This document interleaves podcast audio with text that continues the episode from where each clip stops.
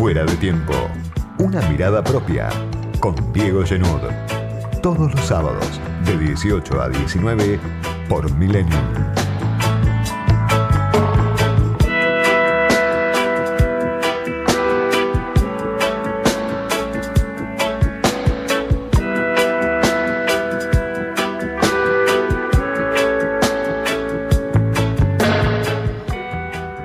El peronismo festeja nada menos que 75 años desde el Día de la Lealtad, desde el 17 de octubre de 1945, y vemos imágenes permanentes, bueno, de la celebración de un presidente como Alberto Fernández que está en proceso de empoderamiento en un contexto de una crisis múltiple, para muchos dramática, terminal, un contexto muy difícil como el que le toca afrontar a Fernández, mucho más difícil, creo yo, de lo que él mismo pensó cuando aceptó el cargo que Cristina Fernández de Kirchner le dio llave en mano, el de candidato a presidente, que lo convirtió hoy en la persona que tiene que resolver esta crisis. Datos de este día y de este contexto, un frente de todos que busca conservar la unidad, más allá de las diferencias, de la contradicción interna que es notoria cuando uno habla con distintas alas de lo que es el gobierno del Frente de Todos. Este acto organizado por, por la CGT, por la CGT de Daer, que también tiene un ala rebelde que es la de camioneros y Pablo Moyano, una discusión interna dentro del sindicalismo, en el marco de una caída sistemática de los ingresos. Y siempre Cristina, como centro, cuando está y cuando no está en el escenario. Siempre Cristina cuando habla y cuando no habla. Siempre Cristina como culpable para la oposición de que Fernández no pueda con la crisis múltiple. Y Cristina incluso como reservorio para un sector, el sector del kirchnerismo incondicional como el reservorio de legitimidad, como la fuente a partir de la cual puede surgir quizá una alternativa. Eso piensan los más leales a Cristina. Pero siempre en torno a ella, el gobierno, la oposición, ella como jefa de este peronismo que no la reconoce, pero que depende de su liderazgo desde hace 10 años, desde que murió Néstor Kirchner el peronismo está en manos de Cristina, de lo que Cristina quiera o no quiera hacer. Un movimiento de 75 años que es un yacimiento de imágenes que vienen, que disparan notas, que disparan historias, que generan mensajes, que generan críticas, que generan odios también, por supuesto, y así se construyó en parte Cambiemos y así fue posible alguien como Macri en la presidencia de la nación, pero siempre en la antítesis ¿no? de lo que representa el peronismo, desde la sinfonía de un sentimiento que filmó Leonardo Fabio y que para muchos expresa de manera inmejorable la vigencia, la historia, la potencia de un movimiento que cumple 75 años y que tiene y establece un vínculo afectivo con muchos de sus adherentes, de sus fieles, de sus militantes.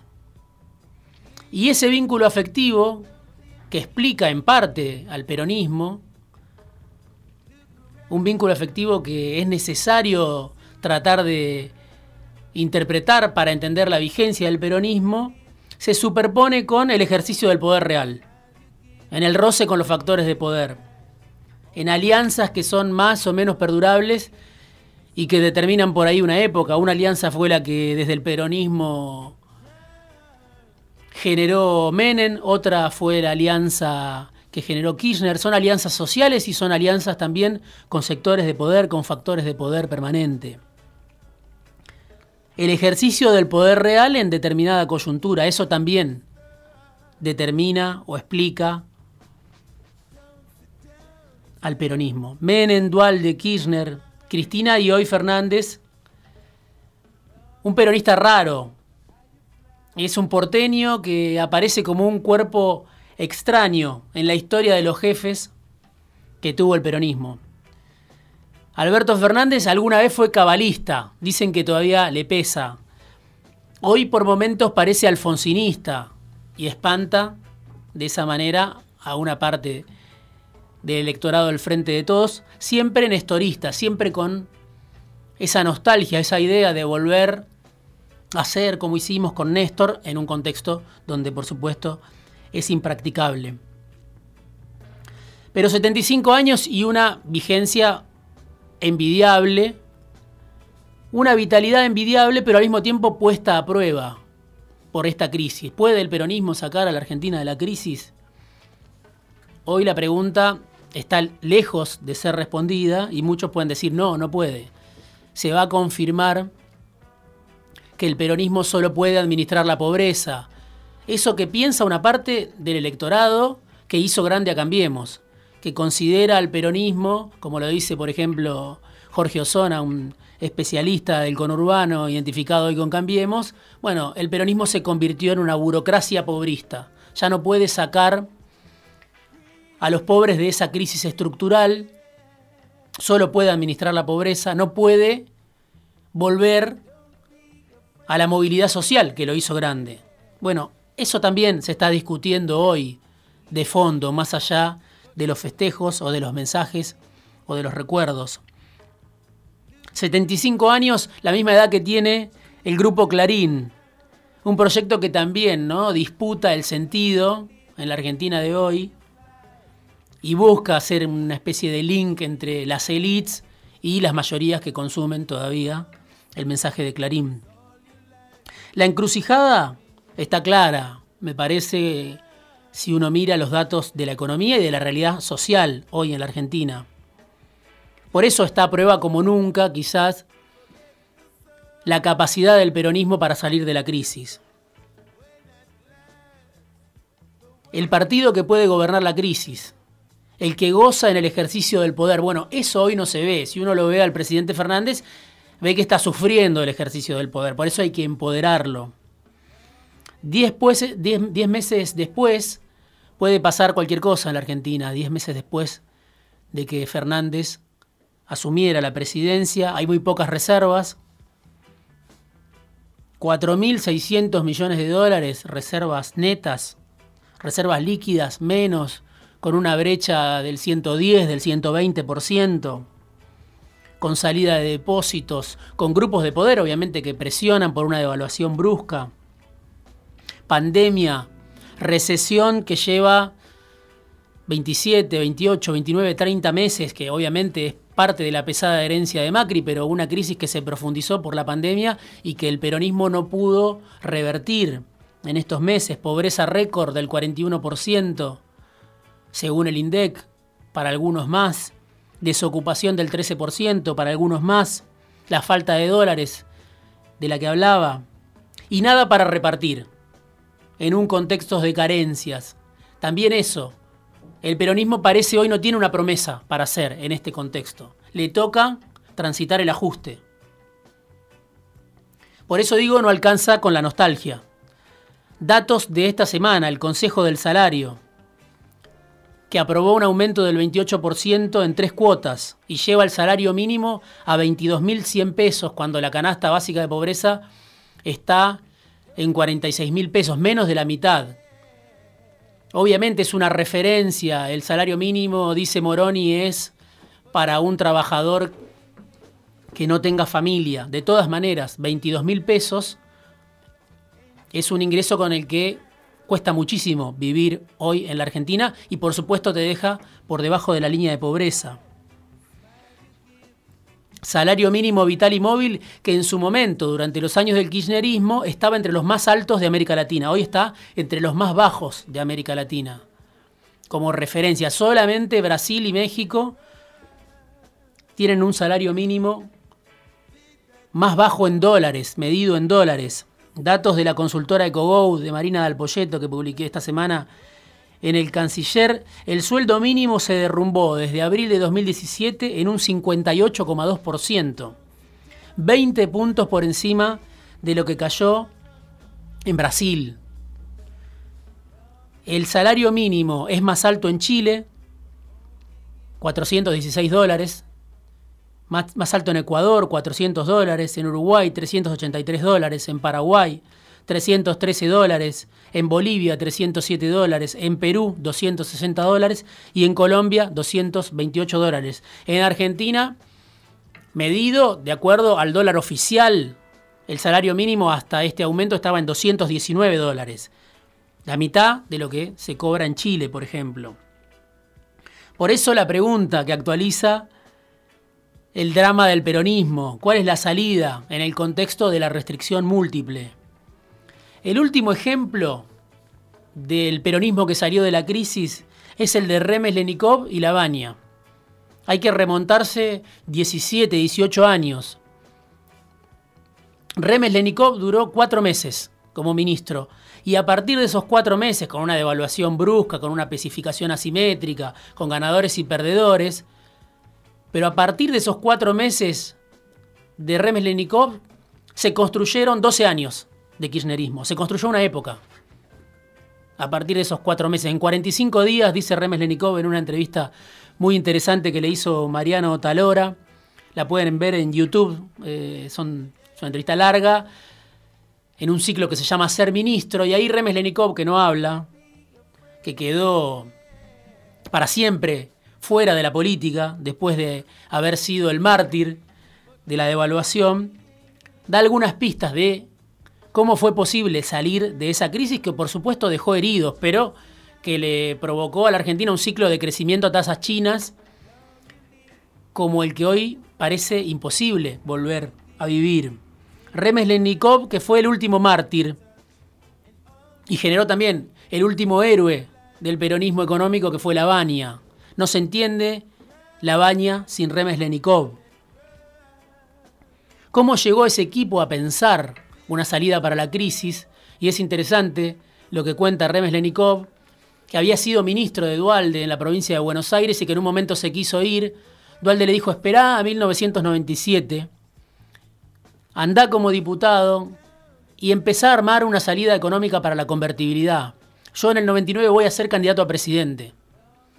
Y Remes Lenikov, que se quería retirar de la política, se dedicó durante dos años a pensar una salida en un equipo económico donde estaba Jorge Todesca, el padre del actual vicejefa de gabinete, donde estaba Oscar Lamberto, donde estaba Aldo Piñanelli, donde estaba Lisandro Barri, donde estaba Mario Blecher, que en ese momento se sumó después, que era, era presidente del Banco Central. Pero estuvieron dos años hasta el 99 pensando cómo salir de la convertibilidad y tuvieron dos años más hasta que la Argentina voló por los aires para asumir la función. Dualde hizo campaña en el 99 diciendo que la convertibilidad estaba agotada y la sociedad argentina, que no quería escuchar, como muchas veces pasa en la sociedad argentina, le dio la espalda, votó a De la Rúa, sabemos cómo terminó la historia. Pero el último ministro de Economía, que fue mártir, y que generó después un ciclo virtuoso que le costó su propia carrera económica, había estudiado la salida durante varios años y dice Remes Lenikov en esta entrevista con Otalora, a la clase política no le interesa la economía, carece de análisis económico. Solamente cuando está al borde del precipicio se despierta y te pide una solución. La dirigencia política solo reacciona en esos momentos, subestima el problema de la economía, por supuesto, no se puede explicar ninguno de los ciclos políticos que tuvo el peronismo sin entender el fondo económico. Por eso es tan problemático el momento que le toca atravesar hoy a Alberto Fernández. Si el peronismo vivió 75 años, fue por una serie muy larga de razones y por supuesto hay libros y enciclopedias escritas dentro y fuera del país por qué la vigencia del peronismo. Pero voy a mencionar por lo menos tres elementos que creo son importantes para entender por qué todavía hoy, 75 años después, una parte importante de la Argentina se considera peronista y sobre todo el peronismo vuelve de manera recurrente a gobernar y hacerse cargo de la crisis. Habrá que ver si puede salir de la crisis. Eso me parece que es lo que está como nunca hoy en cuestión. Pero tres razones menciono. La sinfonía de sentimientos de la que habla Leonardo Fabio, que filmó, es una de las razones, pero a esa se le suma la mejora concreta en las condiciones de vida, en algunos momentos más que en otros. Pero esa memoria de lo concreto, incluso para el que no se identifica como peronista, pero que sintió que en determinada época de su vida, cuando tenía tantos años, en los 80, en los 90, en los años del kirchnerismo, en determinado momento de su vida, el gobierno peronista le permitió generar alguna mejora en su condición de vida. La memoria, los símbolos, el sentimiento, pero además lo concreto de una mejora en la vida cotidiana de una parte importante de la población. Y lo tercero, la capacidad de ejercer el poder real. Esto que decía antes, de tomar decisiones, de afectar intereses, de establecer alianzas con factores de poder. Porque siempre hay una alianza. Remes Lenikov dice, nosotros tuvimos el acuerdo político de Dualde y Alfonsín que nos permitió después tomar el resto de las decisiones. Si no hubiera habido ese acuerdo político, no hubiéramos podido sumar a la UIA, a, los sectores del campo, a la mesa de diálogo siempre hay un sector que se beneficia también de esa alianza. Se puede decir que en los años de Dualde fueron los devaluacionistas. Estaba José Ignacio de Mendiguren en la UIA, hoy está en uno de los bancos, en el Banco de Inversión y Comercio Exterior, puesto por el gobierno en nombre de, de Sergio Massa. Hoy persiste todavía lo primero, ese yacimiento de imágenes, esa memoria imperecedera que se retroalimenta de manera permanente. Pero está a prueba como nunca el otro componente, los otros dos componentes, en un contexto de lo más difícil, eh, con una pesada herencia, con 10 meses que se perdieron, con reservas que están tocando fondo. Y es responsabilidad de los Fernández salir de la espiral del ajuste y del padecimiento que se prolonga ejercer el poder con la decisión menos traumática en un contexto donde no hay salidas virtuosas, como dice Cristalina Georgieva, lo reconocen en el gobierno y lo reconocen en la oposición, no hay salidas virtuosas, pareciera que hay que optar por lo menos malo. Por eso digo, es responsabilidad de los Fernández salir de la espiral del ajuste, ejercer el poder con una decisión lo menos traumática posible y prolongar el futuro del peronismo, el futuro de los Fernández, que hoy es el futuro del peronismo.